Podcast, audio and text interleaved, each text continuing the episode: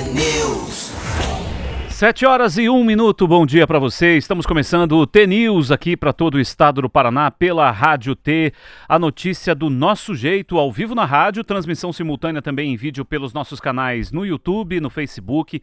Hashtag T-News no ar. Coloca lá, joguinho da velha T-News no ar. Você já encontra o nosso programa e a nossa transmissão ao vivo para você também pela internet. Você pode participar pelas redes sociais, pelo nosso WhatsApp, que é o 41 99277 0063. 41 99277 0063. Sextou, hein? Sexta-feira, 16 de fevereiro, T-News começando agora. Lembrando a você, ouvinte, que Roberta Canetti permanece de férias, suas merecidas férias. Mais uma semaninha de descanso para Roberta.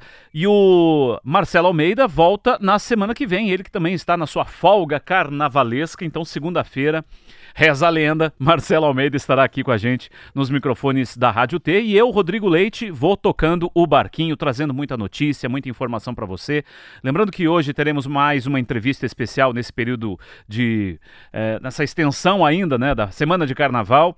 Daqui a pouco a gente vai falar sobre planejamento financeiro para o ano de 2024. Você que já se planejou no seu emprego, no seu trabalho, foi o assunto de ontem que a gente tratou aqui. Agora vamos falar de finanças também e dar dicas muito legais para você evitar endividamento. É, quais são os investimentos que estão em alta para você aplicar o seu dinheirinho? Você que tem uma reservinha aí, onde que você costuma aplicar? Deixar na caderneta de poupança? Será que não tem investimento melhor para você? E dicas realmente para a gente lidar com o nosso dia a dia, né? Aquela evitar aquela bola de neve do cartão de crédito e tudo mais. Então, daqui a pouco a gente tem uma especialista no assunto, uma planejadora financeira, para te orientar nesse sentido. Uma entrevista bem bacana para você acompanhar. Fique com a gente. Daqui a pouco a gente traz essas informações para você. Participe 41 992770063. Você pode fazer perguntas, tirar suas dúvidas nesse sentido. Mande também a sua informação, onde você se, se encontra neste momento, está na estrada, está em casa, já está indo para o trabalho? Como está sendo o começo da sexta-feira para você? Mande para cá que a gente compartilha com os demais ouvintes da Rádio T. Agora, 7 horas e 4 minutos. Tradicionalmente, toda sexta-feira, o Marcelo Almeida sempre traz um conto aqui para gente, né? uma história, uma inspiração para a gente buscar novos ares para o fim de semana. A gente tem, como ele não está ao vivo hoje, a gente tem um conto gravadinho para você. Vamos lá?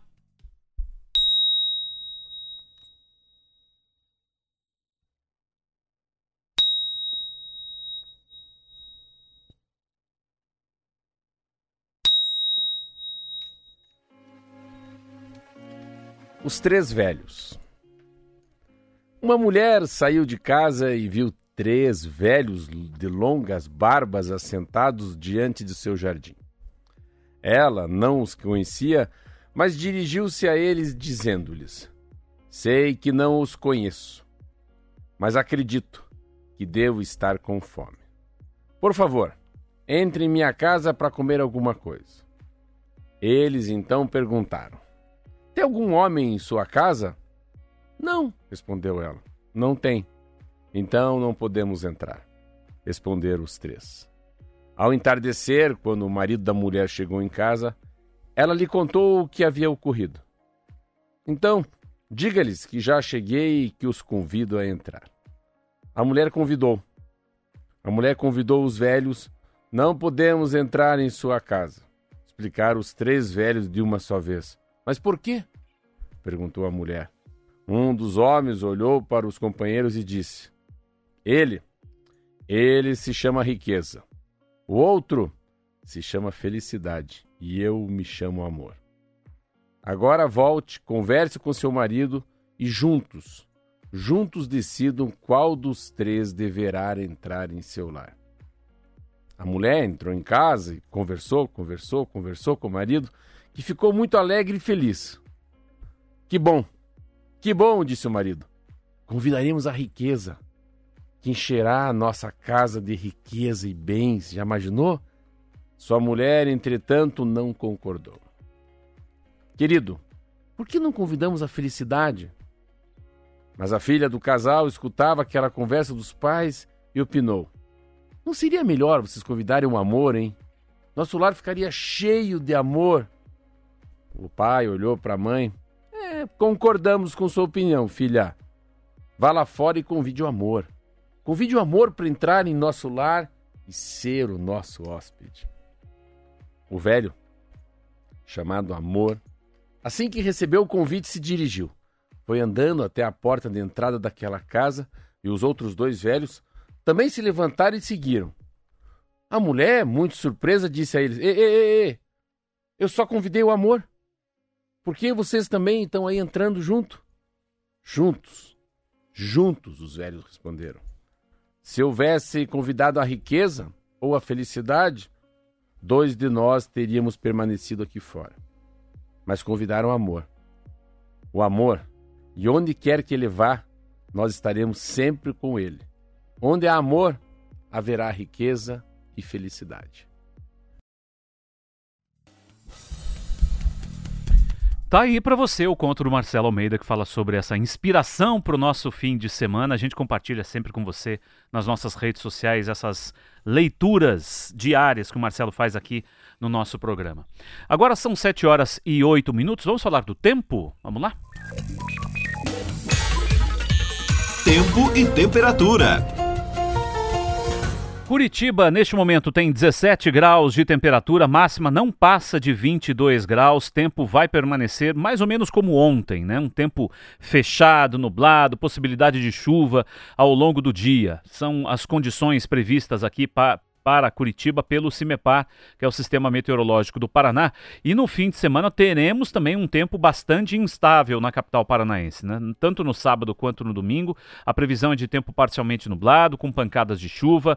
No sábado, amanhã, 24 graus de máxima, a mínima será de 17. No domingo, praticamente a mesma coisa, 17 a 25 graus de máxima para a capital paranaense. Vamos ver a previsão do tempo para as outras regiões. Londrina, neste momento, tem 20 graus, a máxima hoje chega a 26 sol com pancadas de chuva, tempo parcialmente nublado, né? Com pancadas de chuva, é a previsão para Londrina. E no fim de semana, no sábado, 28 de máxima com tempo nublado. No domingo, o sol deve voltar a aparecer na região de Londrina com 30 graus de máxima, segundo o CIMEPAR. Maringá também tem um tempo é, nublado agora, 21 graus a temperatura, a máxima chega a 28. Amanhã o sol deve já aparecer na região de Maringá. Sábado e domingo, um, uma previsão de fim de semana pouco mais ensolarado, com máxima de 30 graus para esses dois dias. Ponta Grossa tem 16 graus neste momento, máxima de 23, e, o e a chuva deve predominar durante o dia de hoje na região dos Campos Gerais. No sábado, previsão ainda de pancadas de chuva por lá. No domingo, tempo fechado, máxima de 26 graus. Vamos às outras regiões. Cascavel tem 20 graus agora, 26 de máxima para hoje. Sábado e domingo, também pode ter uma chuva ou outra na região de Cascavel, 28 de máxima por lá. Foz do Iguaçu tem 22, o tempo mais aberto nesse momento, 29 graus de máxima para a região oeste do Paraná. E o sol deve predominar no fim de semana, com os termômetros chegando a 32 graus. Vamos aqui agora ao litoral do Paraná. Nesse momento temos 22 graus de, de temperatura em Paranaguá, 26 é a máxima prevista para hoje, tempo fechado. No fim de semana, se você pensa em aproveitar o fim de semana no litoral, no sábado a previsão é de tempo com muitas nuvens, tempo nublado, sol pode aparecer timidamente, máxima de 27 graus. No domingo podem ocorrer pancadas de chuva no litoral do Paraná com máxima de 26 graus. Agora são 7h10, a gente tem um intervalinho, daqui a pouco a gente volta com mais informações, com mais notícias para você aqui na Rádio T. Fique ligado, voltamos já.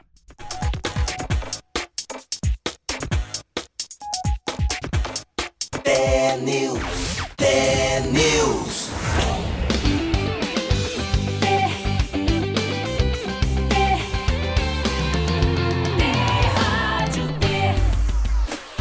7 e 13, estamos de volta aqui com o TNews para todo o estado do Paraná. Obrigado pela sua companhia, pela sua audiência. A Operação Carnaval 2024 da Polícia Rodoviária Federal terminou ontem de madrugada. A corporação fez um balanço dos registros em todo o Brasil.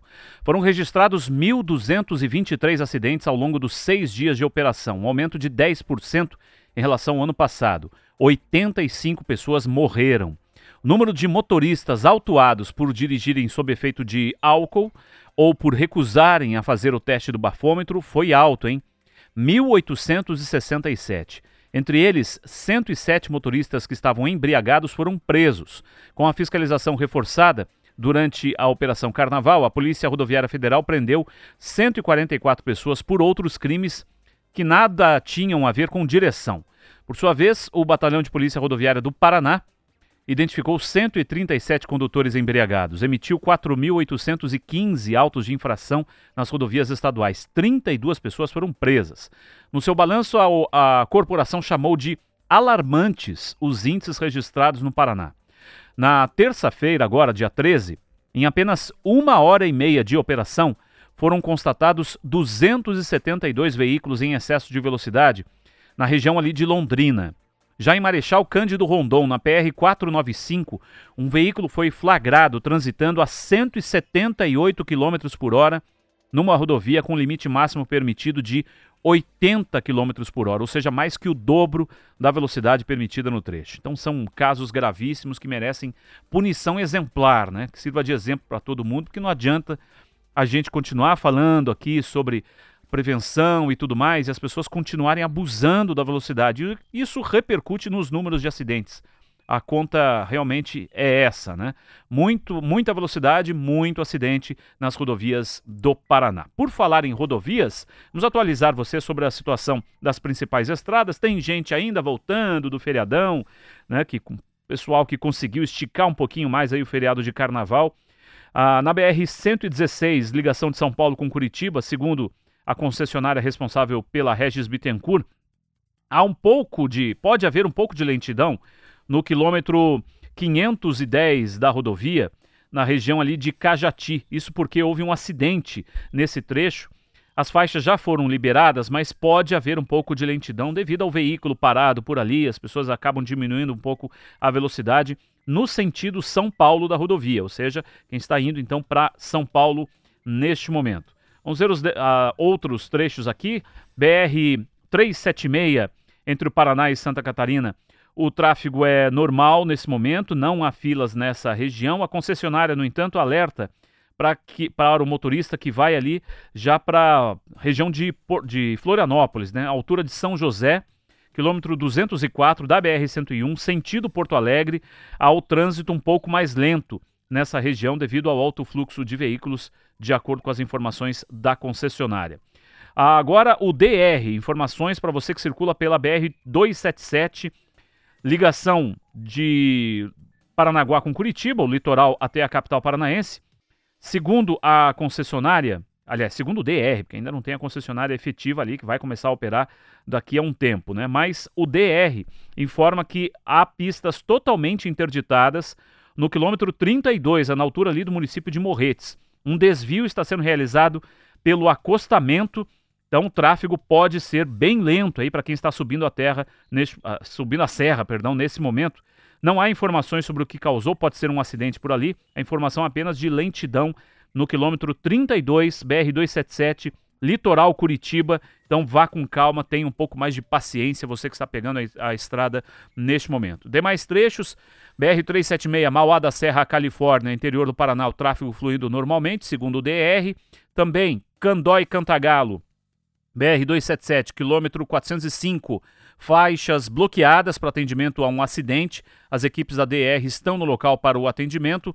E também no trecho aqui da região metropolitana, BR-476, entre Lapa e Araucária, tráfego flui normalmente agora, segundo o DR. Então são algumas informações de estradas para você que está circulando neste momento. Agora 7 e 18, 7 horas e 18 minutos. O Ministério da Justiça e da Segurança Pública colocou 300 agentes para procurar os dois presos que fugiram da penitenciária de segurança máxima de Mossoró, no Rio Grande do Norte, os dois detentos. O ministro Ricardo Lewandowski disse ontem que Rogério da Silva Mendonça e Davidson Cabral Nascimento usaram na fuga um alicate que retiraram de uma obra de reforma que está sendo feita dentro do presídio e que deveria ter sido guardada com outras ferramentas. Aí você se pergunta, por que, que aquele alicate foi deixado ali, né? Ai, meu Deus. É. Alguém esqueceu, entre aspas, esse alicate. Lewandowski determinou o afastamento da atual direção da penitenciária em Mossoró, escalou um interventor para comandar a gestão da unidade. A força-tarefa formada para encontrar e prender os dois fugitivos é reforçada por três helicópteros e por drones. O secretário de Segurança Pública do Rio Grande do Norte, Coronel Francisco Araújo, disse que existem fortes indícios de que os dois detentos, detentos que escaparam da Penitenciária Federal de Mossoró permanecem nas proximidades da cidade. A fuga, na última quarta-feira, foi a primeira registrada no sistema penitenciário federal desde a sua implantação em 2006.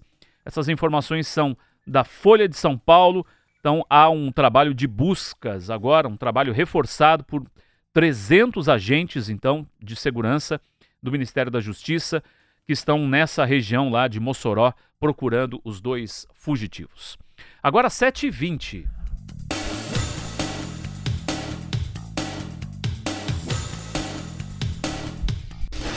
Segundo o critério usado pelo Ministério da Saúde, cinco estados e o Distrito Federal estão enfrentando uma epidemia de dengue. Os estados são Minas Gerais, que tem a maior incidência da doença no Brasil, Acre, Paraná, Goiás e Espírito Santo. Nesses estados e no Distrito Federal, o coeficiente de incidência, que é o critério para classificar a doença em relação à população, é maior que 300. O médico Alexandre Naime Barbosa, da Sociedade Brasileira de Infectologia, explicou ao jornal Folha de São Paulo que questões climáticas como calor, frequência de chuvas, mais as, hum, e mais as falhas né, em programas de controle influenciam na diferença da incidência. E aqui vão quatro cuidados para você para evitar o mosquito da dengue. Preste atenção. Primeiro, aqueles cuidados básicos em casa. Tampar bem a caixa d'água. Se você tem uma caixa em cima da sua casa ali exposta, né, que fica ao tempo, tampe bem a caixa d'água e outros reservatórios de água. Retire folhas ou sujeiras que podem gerar acúmulo de água nas calhas. Se a água ficar parada, o mosquito usa para botar os seus ovos. Então, tem que retirar qualquer tipo de material que possa gerar acúmulo de água nas calhas também, fazer uma limpeza na sua calha. Se estiver guardando pneus, coloque-os em local coberto e verifique se não tem já um criador ali, né? Guarde baldes e garrafas com a boca virada para baixo. É, até qualquer tampinha de garrafa pode virar um criador do mosquito. Então, isso é muito importante. São cuidados fundamentais e além de você usar repelente, né? Se você está numa área que tem um pouco mais aí de possibilidade de incidência da doença, é o caso aqui no Paraná de Apucarana, região que vive um, uma situação gravíssima né, no número de casos de dengue nesse ano. Cuidado, tome muito cuidado, passe repelente sempre. Cuide dos seus pequenos aí, dos idosos que são mais suscetíveis a terem complicações. Enfim, é um cuidado importante neste momento. Agora são 7 horas e 22 minutos, 7 e 22, e a Justiça Federal em São Paulo deu prazo de dois meses para a indústria de alimentos começar a usar o selo da lupa nas embalagens, que alerta sobre a quantidade de açúcar, sal e gordura nos alimentos. Já tem alguns produtos com esse tipo de indicação, você já deve ter percebido. Pega a embalagem ali, tem aquela lupazinha que informa quantidade alta de açúcar, de sódio, enfim. As empresas devem trazer essa informação por meio de adesivos coloridos nos rótulos. A decisão liminar foi dada na ação civil contra os efeitos de uma resolução do ano passado que permite às indústrias seguir vendendo produtos sem o alerta até outubro, para acabar com os estoques existentes.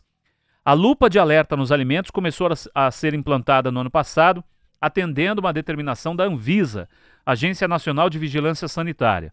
Pelo prazo original, ela já deveria estar valendo para a maioria dos produtos alimentícios, com exceção de pequenos produtores e bebidas não alcoólicas em embalagens retornáveis.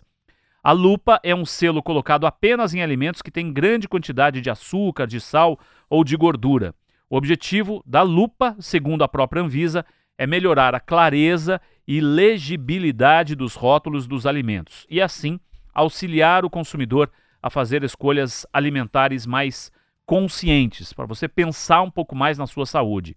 Isso vale a pena. Eu já, já me coloquei nessa situação. Fui ali comprar alguma coisa, olhei, opa, tem uma lupazinha, alimento com muito sódio, muito açúcar. Eu resolvi trocar por um outro alimento que não tinha essa indicação, ou pelo menos lendo ali no rótulo, né, na, na embalagem ali, vi que não era tão problemático esse alimento. Então, é algo para a gente começar a pensar mesmo em fazer escolhas um pouco mais saudáveis. Para isso que isso funciona. Agora, às 7 horas e 24 minutos, 7 e 24, participações de ouvintes aqui pelo nosso WhatsApp. Tem o nosso ouvinte é, de Jacarezinho, mandou fotos aqui pra gente. A gente sempre pede para você colocar o seu nome na sua mensagem para que a gente o identifique aqui no programa. E ele mandou fotos da estrada, tudo nublado por ali, ouvindo a Rádio T, lá nos 97.5, lá da região de Jacarezinho. Muito obrigado. Tempo fechado e chuva com certeza que vem aí, disse ele. Ótima sexta-feira para você, para todos os ouvintes. Muito obrigado pela sua participação. A Simone de Quirinópolis, em Goiás. Olha só que legal, hein? Ouvindo a gente lá na Rádio T. Tá no trabalho, na secretaria lá do colégio, doutor Onério. Ela mandou uma foto ontem e hoje ela já mandou uma mensagem elogiando o texto maravilhoso do conto. A gente coloca no nosso canal no YouTube para você uh, ouvir depois, né, com mais calma se você quiser, tá lá o, o conto do dia do Marcelo Almeida, que é uma gravação, evidentemente, que o Marcelo volta ao vivo aqui no nosso programa na próxima segunda-feira. O Felipe, entregador da Seara, disse ele, colocou aqui até a profissão. Estamos pela Serra do Mar e mandou uma foto dele dirigindo ali. Cuidado, hein, Felipe? Vai com calma aí nesse trecho. Mas ele tá lá na Serra do Mar e o trânsito tá intenso por ali, hein? Obrigado, Felipe, pela sua participação também. Você colabora com os ouvintes, mandando a sua mensagem pelo nosso WhatsApp, que é o 419 9277 0063. Por onde você anda? Como está o seu caminho? Mande para cá a sua mensagem que a gente o identifica e coloca essa informação aqui no programa também. Agora às 7h25, dá tempo de mais uma antes do nosso intervalinho. Daqui a pouco a gente vai falar de finanças. Mas olha só, o comércio de bicicletas no Brasil atingiu um pico no primeiro ano da pandemia, mas tem regredido desde então. Os dados são da Aliança Bike, Associação Brasileira do Setor de Bicicletas. No mundo pré-pandemia, o varejo vendia entre 4 milhões e 4 milhões e meio de bicicletas por ano no Brasil. Com a emergência sanitária de 2020, as bicicletas surgiram como solução de lazer ao ar livre, de exercício físico em tempo de academias fechadas e distanciamento social, né, houve aquele lockdown e tudo mais, muita gente teve que ficar em, em casa durante muito tempo e as bicicletas acabaram servindo nesse sentido. O setor viu um crescimento de 50% em 2020, com as vendas atingindo a casa dos 6 milhões. No ano seguinte, 2021, a procura continuou aquecida. Foram mais 5 milhões e 800 mil unidades nas ruas, novas, né, nas ruas. A partir de 2022, o setor começou a sentir o baque, queda de 35%. 2023, mais queda, 15% a menos. E, portanto, menos do que antes da pandemia. Uh, Daniel Gucci, diretor do, da Aliança Bike, lamenta que o Brasil não teve capacidade de reter e fidelizar os ciclistas da pandemia com pouca ampliação de ciclovias e poucas políticas de incentivo à bicicleta em todas as suas formas. Sem isso, as pessoas voltaram às suas rotinas anteriores. Bicicletas elétricas é que têm segurado o faturamento das lojas, embora representem uma pequena porcentagem do total. Essa reportagem está na Folha de São Paulo para você conferir com calma. Agora, 7h27.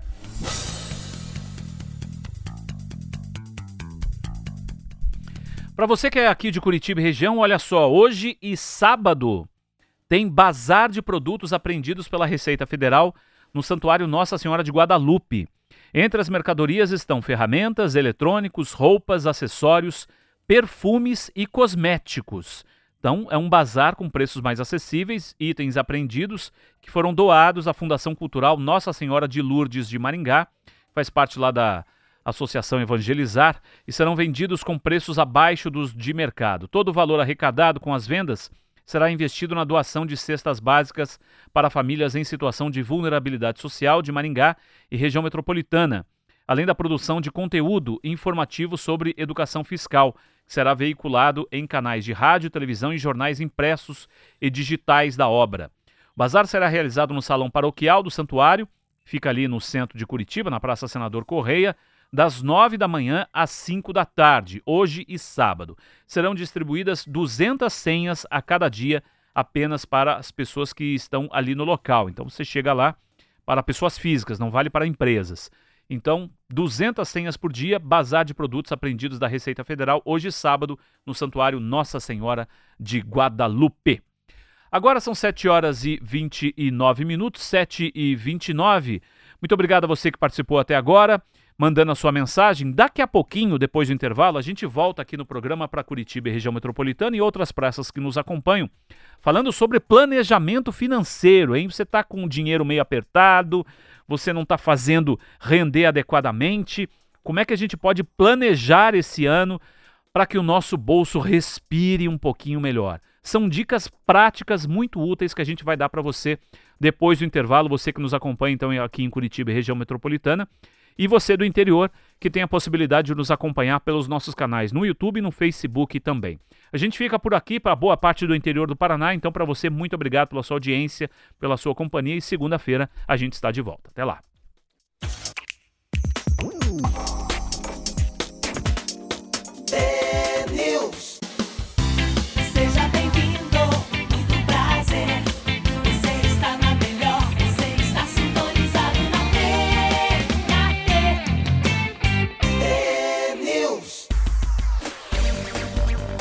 7h33, estamos de volta aqui com o TNews para todo o estado do Paraná, aliás, para Curitiba, região metropolitana e algumas praças do interior que permanecem nos acompanhando é, essa reta final do nosso programa.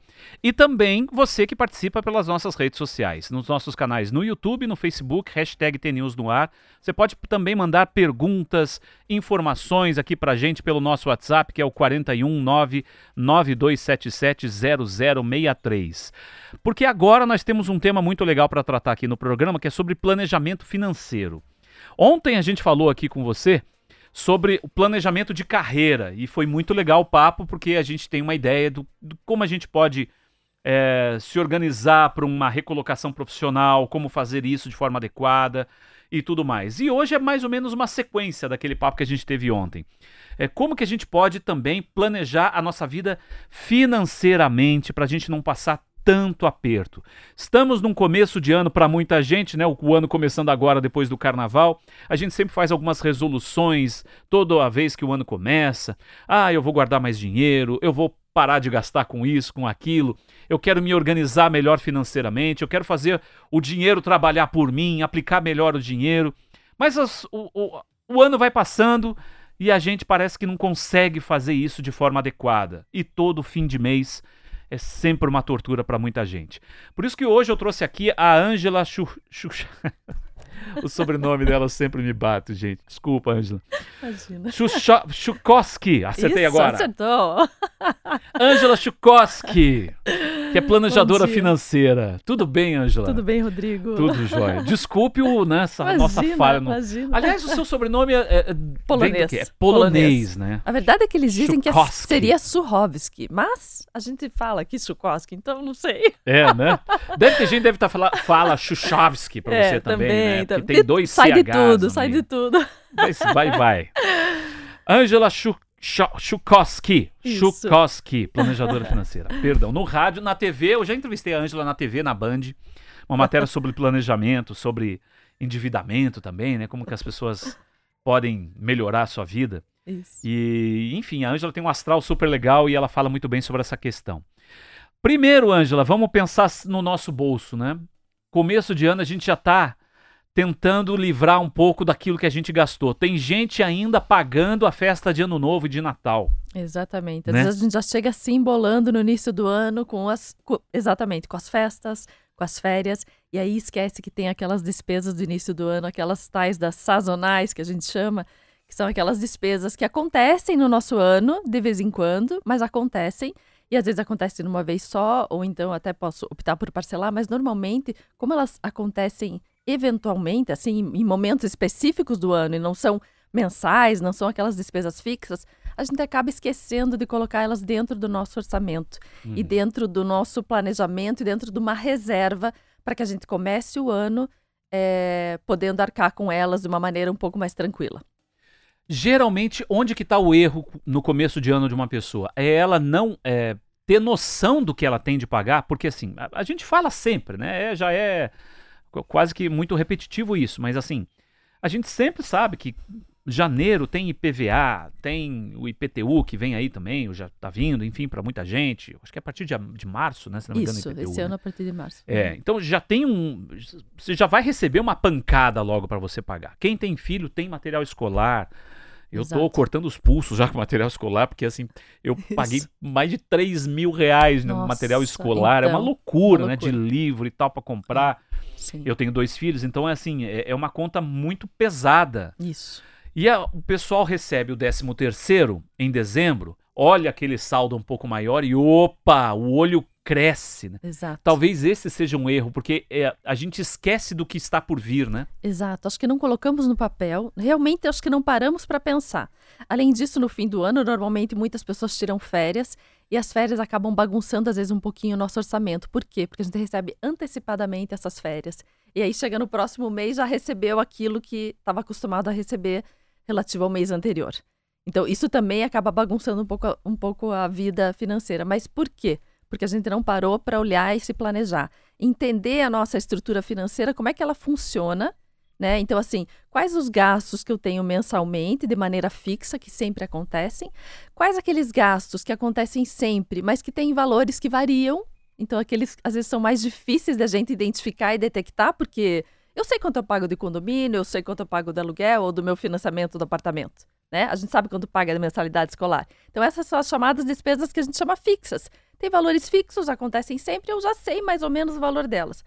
O que às vezes pega são as despesas variáveis, que são supermercado, às vezes a gasolina, que eu não sei bem quanto eu gasto, alimentação, o café, né, a saidinha no fim de semana. Então, aqueles valores que acabam variando, e isso acaba às vezes nos confundindo na hora de fazer esse controle. Então, a ideia é a gente sentar e parar uma vez só para tentar organizar tudo de uma vez, ter uma noção da nossa estrutura financeira, ou seja, qual é o tamanho da nossa vida, né? Porque quando a gente fala de finanças, a gente está falando de- da nossa vida, das nossas escolhas, das nossas preferências, da nossa forma de tomar decisões. Então, assim, a gente, quando faz é, um consumo ou decide por alguma coisa, tem a ver com a nossa decisão, tem a ver com o que a gente acha importante. Então, mais do que é, saber somar, diminuir, mexer com planilhas e ter essa noção lógica das coisas, que às vezes a gente alia muito, né? Ah, a parte financeira, a pessoa tem que ser muito lógica, tem que ser muito racional. A verdade é que não. A verdade é que a gente tem que observar mais os nossos comportamentos. Porque é isso que vai acabar refletindo nos- números lá na frente. Então a gente precisa entender como é que nós nos comportamos. Para daí a gente entender como é que nós mudamos a nossa forma de, de se comportar. É interessante isso, né? A gente analisar o que. O, a nossa vida mesmo, É. né? E isso repercute no nosso bolso. Isso, É exatamente. por aí, né? É, tem a ver assim com, com que jeito eu gostaria de viver, né? Como é que é a minha estrutura de vida? Puxa, eu tenho, sei lá, diarista uma vez por semana, ou eu tenho uma pessoa que trabalha todo mês comigo. Como é que é esse meu estilo de vida? Eu como em casa, não como em casa? Como é que é isso? Né? Tem a ver. Até, até o modo que a pessoa vai no supermercado, acho que influencia, né? Exato. Porque tem muita gente que vai no supermercado e, nossa, ela vai pegando coisas e tal. Desperdiça muito alimento. Eu, eu sou uma É. Pessoa que eu fico louco da vida quando Com eu tenho que jogar comida fora, por exemplo, sabe? Sim, muito chato. Fica lá uma comida guardada na É. geladeira e eu vou jogar fora essa comida, me dói o coração. É, Porque além de ser um desperdício do alimento em si, né? E, né, e exato. De tanta gente recurso. precisando. Exato. Mas é dinheiro jogado Exato. fora. Aqui é o teu dinheiro suado que você trabalha e tal. E aí chega no final do mês você, meu Deus, eu só tenho 100 reais na minha conta Isso.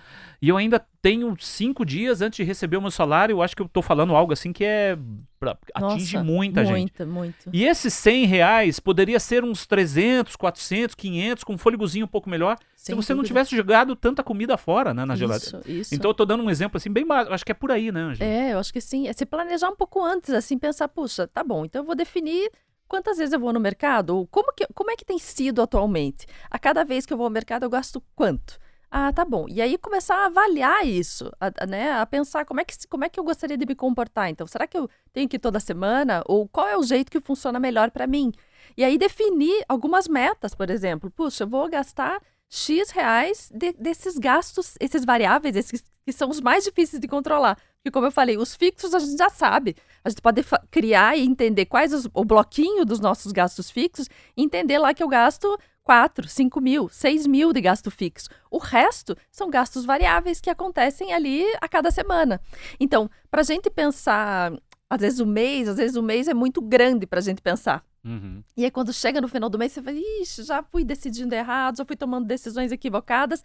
E aí você fica. Chega lá chateado no final do mês, e aí aquele tempo passou muito grande, não deu tempo, às vezes, de consertar. Então, o que, que eu digo? Às vezes, ciclos menores é, assim, ter um comer, ter sempre a oportunidade de recomeçar. Então, você poderia trabalhar com semanas. Então, pensar, puxa, qual é o valor da minha semanada? Seria Uhum. o valor que eu vou me dar aqui para gastar por semana com o supermercado, com a alimentação, fora de casa ou com outras coisas que eu vou gastar aqui que são variáveis. Puxa, eu vou definir aqui, vai ser, sei lá, 800 reais por semana. E aí eu vou trabalhar dentro desses 800, o que, que vai caber ali dentro, o café, o, o supermercado, enfim. Para a gente ir te- tentando, de alguma maneira, antever as coisas. Porque o que, que é o planejamento financeiro e organização financeira? É importante a gente olhar o que está acontecendo atualmente, né? Às vezes até é importante olhar para o passado e entender um pouco o, a- o nosso comportamento anterior, como é que foi. Mas, mais do que isso, é a gente olhar daqui para frente e pensar como é que eu gostaria de viver, como é que eu gostaria de agir daqui para frente. Então é isso, é pensar no futuro, é isso que é o planejamento, não ficar olhando só o passado. Tem gente que faz a, a- a velha história, do- a gente sempre cita aqui que um dos grandes, ou talvez o maior vilão das finanças seja o cartão de crédito, porque é, muita gente não sabe usar o cartão. O problema não é o cartão. O cartão tá ali, é um benefício para você poder parcelar, poder pagar ah, mês que vem, no, no vencimento da sua fatura, poder pegar uns pontos aí, né? Negócio para quem gosta de viajar, transformar em milhas, enfim, tem o cartão, ele é um benefício. Mas ele é um benefício que pode virar o vilão se você não usar direito. E essa história do parcelamento é que é muito complicado, porque a pessoa, como ela não vê o dinheiro cair na conta dela, o- ó, ser debitado da conta dela naquele exato momento, como é o caso do cartão de débito, dá uma falsa sensação de que, ah, eu vou deixando para depois e daqui a pouco eu me viro. É, é aí que o bicho pega, né? Nossa, pega muito, Rodrigo. O que, que acontece com o cartão? Na verdade, as administradoras de cartão são muito inteligentes, então elas sabem mexer com a gente. Então a questão dos pontos, do cashback, das milhas, tudo isso mexe com a nossa, nos instiga, né? Então, ah, se eu tiver um padrão de gasto acima de X mil reais, eu não pago anuidade. E aí a gente se esforça, né, para chegar naquele teto para não pagar anuidade. A gente se esforça para consumir um pouco mais para ganhar milhas. Então veja, é uma, é uma coisa que a gente tem que tomar muito cuidado. Então assim, as no- a gente- quando a gente pensa em finanças, a gente não pensa de maneira racional. Por quê? Porque a gente não é racional. Nós não somos seres racionais, né? A experiência é, emocional se impõe no nosso dia a dia. Então não é bem assim que a gente vai a gente vai é, ter a racionalidade para para tratar aquele cartão de crédito com total consciência. Não, nós não temos. Eu não tenho, você não tem, outras pessoas que trabalham com isso não têm, é difícil. Então a gente tem que se proteger da gente mesmo. O cartão de crédito, o que, que é? Você está você tá postergando uma dívida que você deveria fazer agora. Então, assim, tem que saber usar com muita moderação o cartão de crédito para realmente coisas que, que você pense que valham a pena, ou até investimentos. Eu sei que às vezes é difícil e a gente às vezes precisa usar o cartão de crédito, mas acontece que você posterga mesmo uma coisa que você deveria ter condições de comprar agora, ou então não deveria comprar. A verdade é que é essa, porque quando a gente parcela ou quando a gente usa o cartão de crédito, é como a gente tem a ideia de que a gente não está gastando. Uhum. E a gente se perde no controle. Até porque a fatura do cartão de crédito é muito complicada. Ela tem lá o saldo anterior que você ainda não pagou, daí ela tem as parcelas que às vezes aparecem, às vezes ainda não apareceram, as parcelas de compras parceladas que você fez. Então, assim, o saldo é confuso, né? A gente não entende bem qual é o saldo efetivo, qual- quanto que eu já gastei, porque daí aparece o que eu já gastei, aí você tem que clicar numa outra parte para ver os gastos, os últimos gastos, porque eles ainda não se somaram aos gastos já mais antigos da fatura, entende? Então, assim, é, é complexo. É uma- é- o cartão de crédito, na verdade, adiciona muita complexidade à organização financeira. E mexe com a questão da, da finitude dos- do dinheiro, com a finitude dos recursos. E houve essa mudança recente agora, né?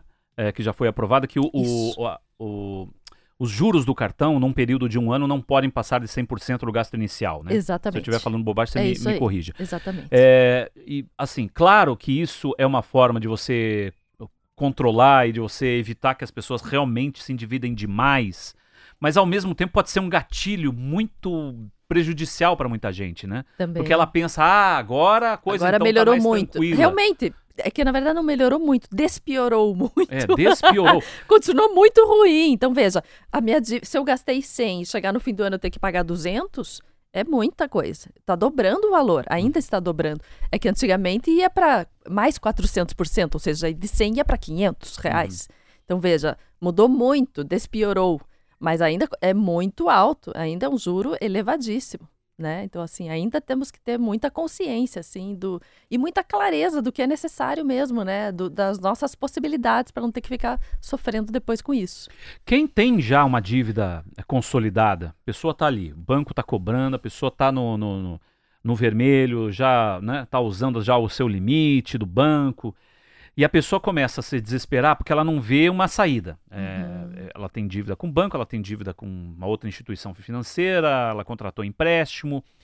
O que, que ela pode fazer primeiro? Porque a gente tem que analisar nessa hora, para tentar sair do sufoco, os juros que são menores, é mais ou menos por aí. O que, que estratégia que você diria? Para quem realmente está com uma situação mais complicada e quer dar uma respirada. É, o que, que eu diria? É, uma coisa é a gente observar o custo da dívida, ou seja, os juros e todo esse custo efetivo total, no caso, qual que, é, qual que é a dívida mais cara que eu tenho.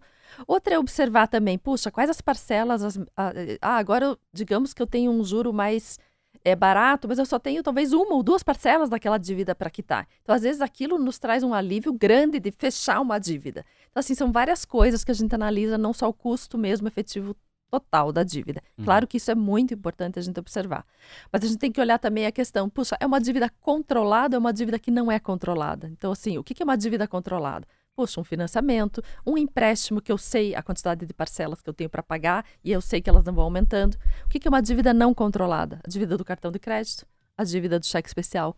Eu não sei bem quanto eu estou devendo, eu não sei bem quanto eu tenho que pagar, e aquilo vai crescendo de uma maneira absurda, além de ter um custo muito alto, né? Então, eu acho que algumas coisas a gente tem- tem que avaliar. Antes da gente avaliar como é que nós vamos nos organizar para fazer essa quitação de dívidas ou ir, ir aos poucos, né, é, é, retomando a nossa vida financeira, porque na verdade quando a gente entra num processo às vezes de endividamento é um processo que já veio de muito tempo. Então não é assim que a gente consegue resolver às vezes as coisas. Então a gente vai aos poucos para que aquilo seja sustentável e eu não entre num novo endividamento de uma maneira pior. Então, antes de olhar, de olhar a questão das dívidas, é a gente olhar como é que está estruturada a nossa vida financeira hoje, qual é o meu padrão de vida hoje, e entender, além do meu padrão de vida, ou seja, de pagar o que acontece na minha vida, ou seja, minha vida continua acontecendo além das dívidas, certo? Sim. As dívidas são aquelas coisas que Passado, são né? relacionadas ao passado, ao meu eu do passado, muitas vezes, né? Uhum.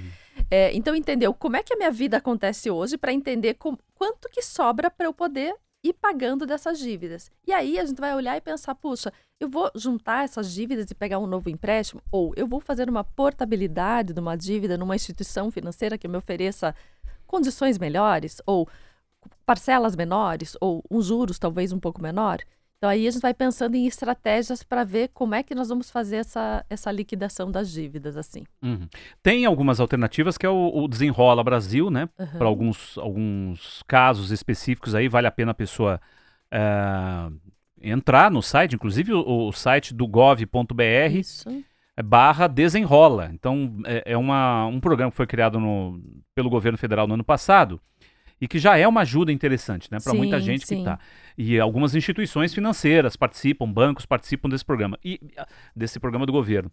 E, e essa questão da negociação com os bancos é muito interessante, né? A gente tem um intervalinho, daqui a pouco a gente vai voltar a falar sobre isso, porque como que você pode, inclusive, negociar com o banco? Isso tem que ser firme com o banco, né? Sim. Que é uma, uma, uma, uma, ideia interessante. Não, não, não vá de primeira querendo pagar tudo que o banco está te cobrando. Você pode realmente negociar.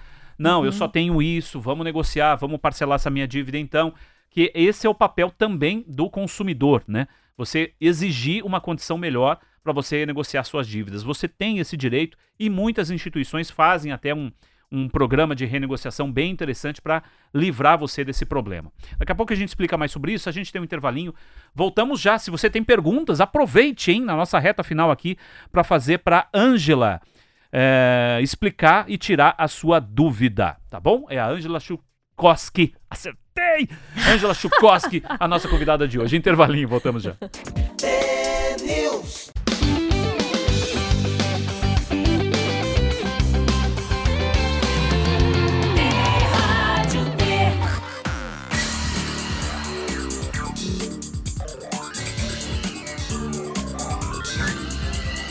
T-News. 7h53, já estamos de volta com o T-News. Nossa convidada hoje é a Ângela Chukoski, plane- planejadora financeira, que está dando dicas pra gente, pra gente melhorar o nosso bolso nesse ano, né?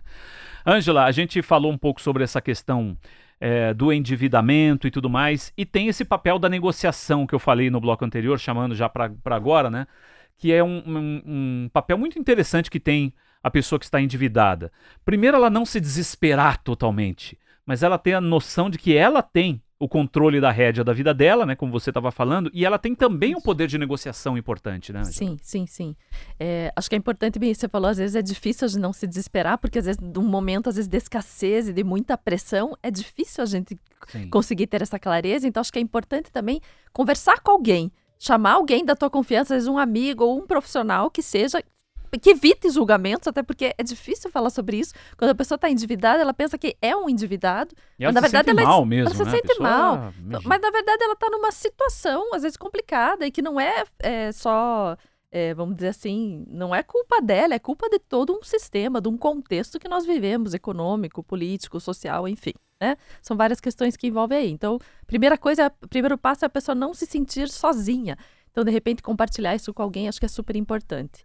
Outra é aquilo que a gente falou, olhar para a sua estrutura para ver se dentro da sua estrutura o que, que ela pode mexer, né? Para que aquilo se torne mais fácil, até para que ela tenha é, mais condições de apresentar e de solicitar fazer essas renegociações. Puxa, que tipo de renegociação eu poderia fazer e que, e que, cabe, que cabe aqui no meu orçamento, né? Tem que caber ali dentro do orçamento para que a vida continue girando. Né? É, esse, essa, essa importância da negociação junto às instituições financeiras é importante porque é, até no cartão de crédito, essa, essa mudança da, do, do valor da taxa de juros, essa limitação, veio do programa Desenrola, é, é uma das, das, das Uhum. mudanças que foram trazidas por esse programa, e a própria portabilidade da dívida do cartão de crédito também. Foi uma possibilidade agora.